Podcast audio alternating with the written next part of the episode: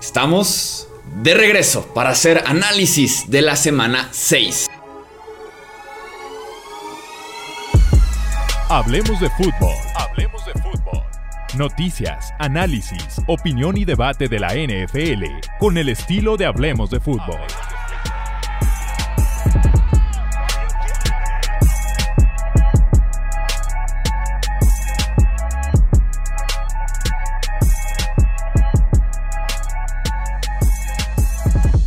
¿Qué tal amigos? ¿Cómo están? Bienvenidos una vez más al podcast de Hablemos de Fútbol. Yo soy Jesús Sánchez. Después de unos días de ausencia, después de varias eh, personas preguntando amablemente qué había pasado la semana pasada con el podcast, personas literalmente diciendo ya ponte a jalar, ya ponte a trabajar porque nos estás dejando sin podcast, estamos aquí de regreso. Un placer estar nuevamente aquí en el podcast de Hablemos de Fútbol. ¿Qué fue lo que pasó la semana pasada?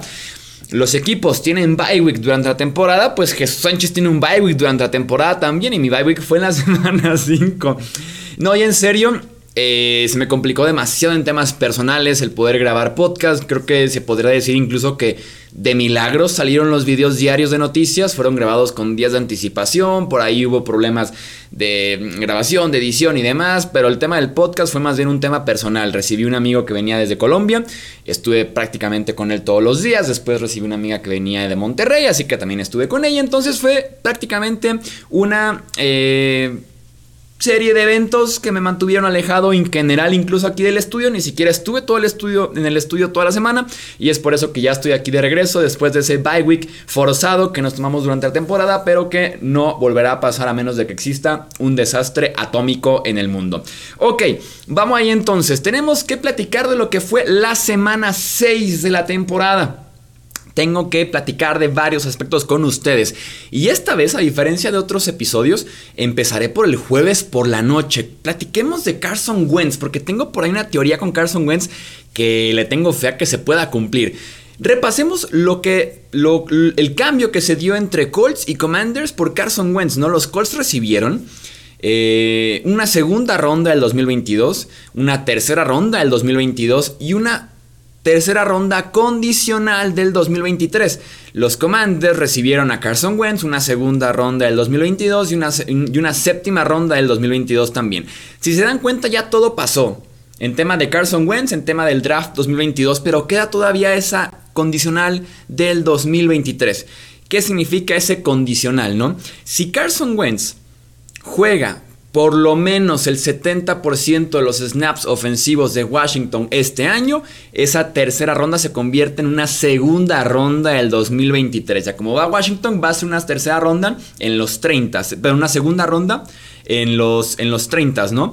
Eh, Carson Wentz se lesiona el jueves por la noche, va a estar fuera de 4 a 6 semanas por una fractura en un dedo de la mano de lanzar.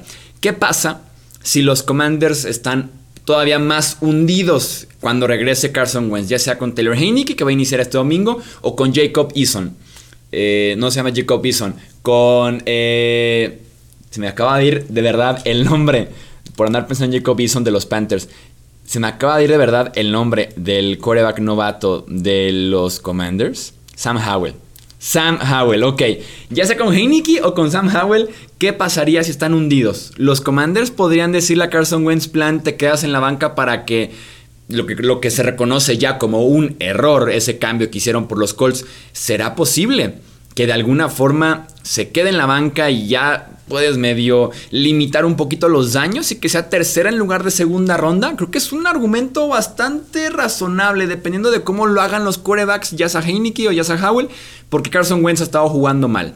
Carson Wentz ha estado jugando mal, muy inconsistente, eh, como siempre reteniendo de más el ovoide, intercepciones, poca seguridad del balón, etc, etc. Y fue el caso que vimos eh, en contra de los Chicago Bears en el jueves por la noche.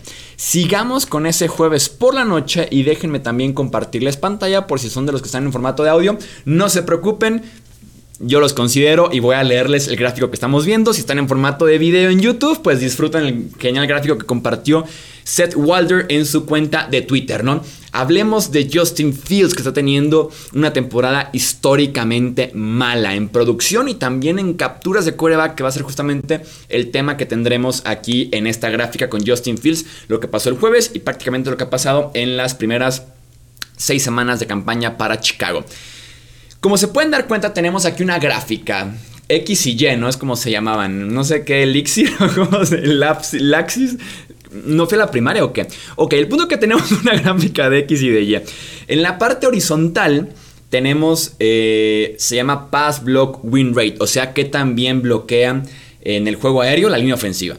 de la izquierda lo peor, de la derecha la mejor, ¿no? Y tenemos de arriba hacia abajo, más bien de abajo hacia arriba, eh, la cantidad de jugadas que terminan en captura de coreback. Ok, tenemos que, por ejemplo, en este caso, la línea ofensiva de los Chicago Bears es la segunda mejor de la NFL en la analítica de pass block win rate, no solamente detrás de la de los Browns y que está ligeramente por arriba de la de Ravens, Chiefs y un poco más de la de Eagles y de Seahawks, ¿no? O sea, tenemos que es la segunda eh, línea ofensiva que más gana en el juego aéreo. Entonces, ¿por qué es astronómicamente grande la diferencia entre Justin Fields y el siguiente coreback en la lista hablando de cantidad de jugadas que terminan en eh, una captura? Tenemos que el 14%, 14% de las jugadas ofensivas aéreas de los Bears terminan en captura de coreback y el siguiente más cercano está por debajo del 10% es verdaderamente eh, preocupante y eso sí tiene que ver directamente con Justin Fields. También se puede apuntar un poco a que los receptores, que es un grupo bastante limitado, Darnell Mooney apenas inició la temporada, parece que hace un par de semanas, pero lo de Justin Fields provocándose sus propias capturas es verdaderamente preocupante. Y en este segundo gráfico tenemos eh, igual, tenemos cinco opciones diferentes, cinco quarterbacks diferentes, que es Carson Wentz, Joe Burrow, Justin Fields, Kirk Cousins y Russell Wilson, que son de los más capturados este año en la NFL, como se pueden dar cuenta en este gráfico. Y tenemos que de abajo hacia arriba son la cantidad de segundos que les toma ser capturados. La media eh, en tema de capturas de quarterback es 4.29 segundos de cuando inicia la jugada.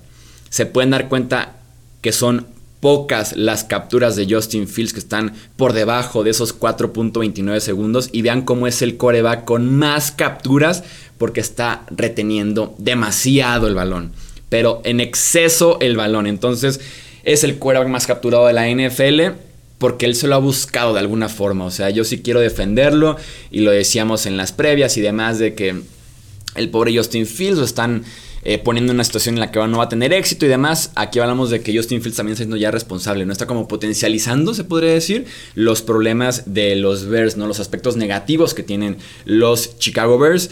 Y también teníamos por ahí un eh, número que comparte Pro Football Focus, que el 29.5% de los pases este año de Justin Fields se consideran uncatchable, o sea, se podría decir que imposibles de cachar, y también se consideran imprecisos. Así que 29.5% de los pases de Justin Fields. Siguiente tema que quiero contar aquí con ustedes en el repaso de la semana 6. Qué linda la renovación de los Jets, ¿no? Así es como se renueva una franquicia. Básicamente el cambio de Jamal Adams se convirtió en Garrett Wilson y Elijah Vera Tucker. Garrett Wilson, como buen guardia tiene sus semanas buenas, sus semanas malas. En Green Bay no tuvo su mejor semana, creo que fue solamente una recepción. Pero lo que está haciendo Elijah Vera Tucker es para ponerse de pie. El tipo inició la temporada jugando de guardia. Por lesiones le dijeron, ¿sabes qué? Vete al tackle izquierdo. Por lesiones, ¿sabes qué? Vete al tackle derecho ahora. Y jugando como tackle izquierdo, como tackle derecho, un tipo que más bien era guardia en la NFL, cero presiones al coreback. Obviamente, cero capturas también al coreback, ¿no? Eh, han tenido muy limpios a Wilson, entonces, increíble, ¿no? El impacto de Brice Hall, teniendo más de 100 yardas, con todo y que inició la temporada como running back 2, ya pasó a Michael Carter, ya Brice Hall es el hombre de ese backfield y el tipo lo ha aprovechado, ¿no? Sobre todo porque Robert Sale decía, te pega el cuadrangular Brice Hall, tiene ese aspecto que decíamos, nos encantó durante el draft porque te pega el cuadrangular, te pega la carrera de 50 más yardas, lo hizo la semana 5, lo hizo en la semana 6, ¿no? El impacto de mi hombre, Sauce Garner, ¿no? O sea, el tipo consolidadísimo como cornerback 1 en general, esa unidad defensiva está jugando muy por arriba del nivel esperado tal vez. Crédito para Robert Sale. Y también esa ofensiva está jugando bastante bien, crédito para Mike LaFleur, porque en esa ofensiva hay espacios para correr con todas las lesiones que tiene la línea ofensiva. Y también hay receptores que están todo el tiempo abiertos, así que gran trabajo el staff de cocheo ganando en Lambo Field. Me gusta porque de alguna forma eso le da credibilidad al proyecto, ¿no? El decirle gané a Miami tal vez, no sin Tua, paliza en casa, ok, pero después voy con los Packers, con todo y que no son los mejores Packers, y les gano en Lambeau Field, así que, insisto, le da cierta credibilidad, le da cierto renombre a lo que están haciendo en Nueva York, tanto los Giants, pero en este caso hablando específicamente de los New York Jets. Eh, hablemos de la polémica o no polémica en la posición de quarterback de los Pats. El Bailey Zappi en contra de Mac Jones. En mi opinión, está cantadísimo de que el trabajo es y debe ser de Mac Jones. O sea, para mí no hay comparación alguna entre Bailey Zappi y Mac Jones. No están ni cerca un coreback del otro. Más porque yo vine aquí cuando en Inglaterra estaba pasando la mal y les dije, Mac Jones está jugando bien. Mac Jones está haciendo mejor coreback que Trevor Lawrence, que después me cachetearon por haber dicho eso. Eh, Mac Jones estaba jugando bien antes de su lesión, incluso mejor que como estaba jugando como novato. Hay que ver los juegos y se van a dar cuenta de eso. Me encantó esta comparación porque sí he escuchado rumores, me han hablado diciéndome que me siento más cómodo con Belly Zappi como mi coreback. Y me dicen los fans de los Pats. Es como que, ok, pero es que están, están cuidando en exceso a Bailey Zappi, por eso se ve más cómodo, por eso no se equivoca, por eso la ofensiva se siente que con Bailey Zappi camina mejor porque realmente están corriendo muy bien, jugando excelente defensiva y Zappi no se está equivocando crédito para, para Bailey Zappi porque no es, no es nada fácil jugar quarterback en la NFL como novato y demás, de tercer día y lo que tú quieras, pero aún así no hay comparación. Por ejemplo, la, el promedio de yardas que tiene Bailey Zappi en sus intentos de pase es de 6.7 yardas, o sea, pases extremadamente cortos. Mac Jones este año solamente 10.4. O sea, con Mac Jones los pases volaban 4 yardas más por lo menos. O sea, los intentos de pase eran un poquito más largos, ¿no? Aprovechando que Mac Jones es el mejor coreback de los dos, ¿no? Eh, Pro Football Focus tiene una métrica que se llama Big Time Throw que es un pase que consideran de alta dificultad, ¿no? Por la ventana muy cerrada, eh, porque eh, pegaba a la lateral, por el porcentaje que tenía de éxito contra el porcentaje de fracaso, porque era un pase vertical, porque era una cobertura muy apretada, o sea, eso para Pro Football Focus es un Big Time Throw. La cantidad en porcentaje de Big Time Throws de Bailey Zappi este año es 0.0. No ha intentado ni un solo pase. Mark Jones tiene un 5.8. Eh, si hablamos de jugadas de play action, el 31.6% de los pases de Bailey Zappi han sido por play action. Mac Jones, el, apenas el 10.8%. El play action le va a facilitar las cosas al quarterback en temas de lecturas porque vas a que la defensiva baje un poco, que la defensiva ataque por el juego terrestre y realmente le abras el camino, un túnel, una ventana para poder lanzar el ovoide, ¿no? El 18.4% de los pases de Bailey Zappi son pases pantallas. 18.4%. Mac Jones apenas el 6.3%. Y para complementar el tema de qué tanto estaba lanzando largo o corto, Zappi eh, pases profundos, el porcentaje es de 8.6, Mac Jones de 20.6. Y estaba lanzando bastante eh, en tema de cantidad de pases largos Mac Jones y bastante bien también. ¿eh? Así que para mí no hay comparación, eso sí, es muy destacado lo que hacen en Inglaterra para cuidar al coreback, para poner al coreback en la mejor posición posible, ¿no? Pasó con Tom, pasó con Tom Brady cuando se lesiona, bueno, cuando se lesiona a Drew Bledsoe, llega Tom Brady y poco a poco lo van llevando, ¿no? Se lesiona a Tom Brady y Matt Castle poco a poco lo van llevando. Suspenden a Tom Brady, Jimmy Garoppolo, Jacoby Brissett, ¿no? Ahora eh, tiene que entrar eh, Mac Jones como novato, lo llevan bien. Eh, tiene que entrar Bailey Zappi como novato, lo llevan bien. En ese sentido es un gran staff de cocheo y tuvo un partido bastante decente en contra de los Cleveland Browns. Eh, hablemos de la defensiva de los Chargers. Una defensiva decepcionante, una defensiva que en el papel pintaba mejor durante el offseason, pero que poco a poco ha ido perdiendo esa etiqueta de gran defensiva, ¿no? Brandon Staley no ha terminado de sacarle provecho a los nombres o rescatar esa unidad desde que llegó el año pasado, ¿no? Y Staley, que es un coach defensivo, insisto, no ha podido hacer nada con esa eh, defensiva. JC Jackson, durante el off-season dijimos gran firma y lo que tú quieras, firmó 5 años de 82.5 millones de dólares a la banca en el Monday Night en contra de los Broncos. Antes del partido en contra de Denver, según PFF, Jackson era el esquinero 114 de la NFL de 116, o sea, el antepenúltimo. Eh, del mejor al peor, esquinero de toda la NFL en tema de cobertura porque tenía un 32.1 en escala del 0 al 100. 32.1. Y si nos fijamos en esos mismos 116 esquineros, Solamente en rating de quarterback permitido, Jackson es el 112 de la NFL con un 149 permitido. No está bien el tobillo, se perdió incluso dos partidos, semana 1 y 2, porque optó por operarse eh, ya terminando la pretemporada. No está bien, insisto, pero eh, decepcionante JC Jackson. También quien no está bien es Nasir Adderley, el safety fue mandado a la banca también. Kenneth Murray, linebacker de primera ronda jugando fatal. Joey Bosa lesionado, ese equipo tiene un freno de mano muy grande puesto que es la defensiva, y también a la ofensiva. Están eh, abusando del juego corto. Entiendo que hay muchos Temas de línea ofensiva, ¿no? Lesionado tackle izquierdo, lesionado el centro, tackle derecho que parece una puerta de que todo el tiempo está girando, ¿no? Eh, por nombres diferentes y nombres diferentes y demás. Entonces, por el miedo a los golpes a Herbert, que ya se lesionó de las costillas, estaban corriendo en contra de Broncos en primera y en segunda sin ningún tipo de éxito y aspirando al milagro en tercera oportunidad. Pero Herbert ha estado lanzando muy corto este año y eso es play call ofensivo y de milagro le ganaron a un equipo de Broncos que está para ah, llorar.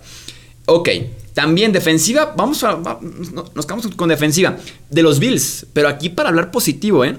Los reflectores del partido en Arrowhead Stadium están obviamente con Josh Allen, pero qué diferencia, y se pueden dar cuenta en el simple resultado, cuando tu defensiva hace las jugadas, ¿no? Y no nos engañemos, la defensiva del año pasado de los Bills era el número uno de la NFL en puntos y yardas permitidas. Y le fue horrible en Arrowhead en la final, eh, no, en el ronda divisional. Pero esta, esta, defensiva de Buffalo es la número uno de la NFL en robos de balón y qué diferencia hace, ¿no? ¿Qué diferencia hace? O teniendo pass rush como Von Miller, como Gregory Rousseau, Carlos Basham, sobre todo Von Miller tuvo un gran partido que uno esperaría eso, ¿no? A Von Miller lo quieres generando presiones y capturas en los playoffs básicamente y en estos partidos que son partidos de playoffs porque el desempate en la conferencia americana ya está a tu favor en contra del rival más grande que son los Kansas City Chiefs. Ese es el rol de Von Miller y el tipo lo cumplió a la perfección Von Miller. Bien por ese sentido. Y hablemos ya para cerrar de ofensivas, tanto de Packers como de Broncos, que están pasando fatal, ¿no? Aaron Rodgers pide una ofensiva mucho más simple a Matt LaFleur. Matt LaFleur le dice no sé qué te refieres. Y los Broncos supuestamente en la semana 6 ya montaron una ofensiva mucho más simple. Los dos fue desastroso, ¿no? Eh, creo yo que va más allá de eso, el tema de los problemas con Packers y con Broncos. Eh, en ambos casos sí coincido que es protección al quarterback. No han estado cuidando bien ni a Rodgers ni a Russell Wilson. Con los Green Bay Packers hay cero confianza de Rodgers en sus wide receivers. El llamado de jugadas me ha decepcionado, alejando los partidos de sus corredores en lugar de depender más que nunca de ellos. Mientras que con Denver tenemos con Wilson, que es un tema físico. Eh, inyectado del hombro derecho. Ahora también tiene una lesión en el tendón de la corva. Eh, tiene cero confianza propia. Eh, una presión que de cumplir que se está acumulando cada semana para Russell Wilson, que tampoco no le ayuda para nada, además del llamado de las jugadas. Muy bien, mi gente, hasta aquí vamos a dejar entonces algunos comentarios, conclusiones y demás de la semana 6. Tenemos Power Rankings que se publican al día siguiente que se publique este podcast y también este video, así que estén al pendientes del regreso también de los Power Rankings y a final de semana también tendremos debate y también tendremos eh, los picks de la jornada número 7 de la NFL. No olviden suscribirse, dejar un like, un comentario, compartir con otros amantes de la NFL para que siga creciendo la comunidad de Hablemos de Fútbol. Yo soy Jesús Sánchez, hasta la próxima. Gracias por escuchar el podcast de Hablemos de Fútbol. Para más, no olvides seguirnos en redes sociales y visitar hablemosdefutbol.com.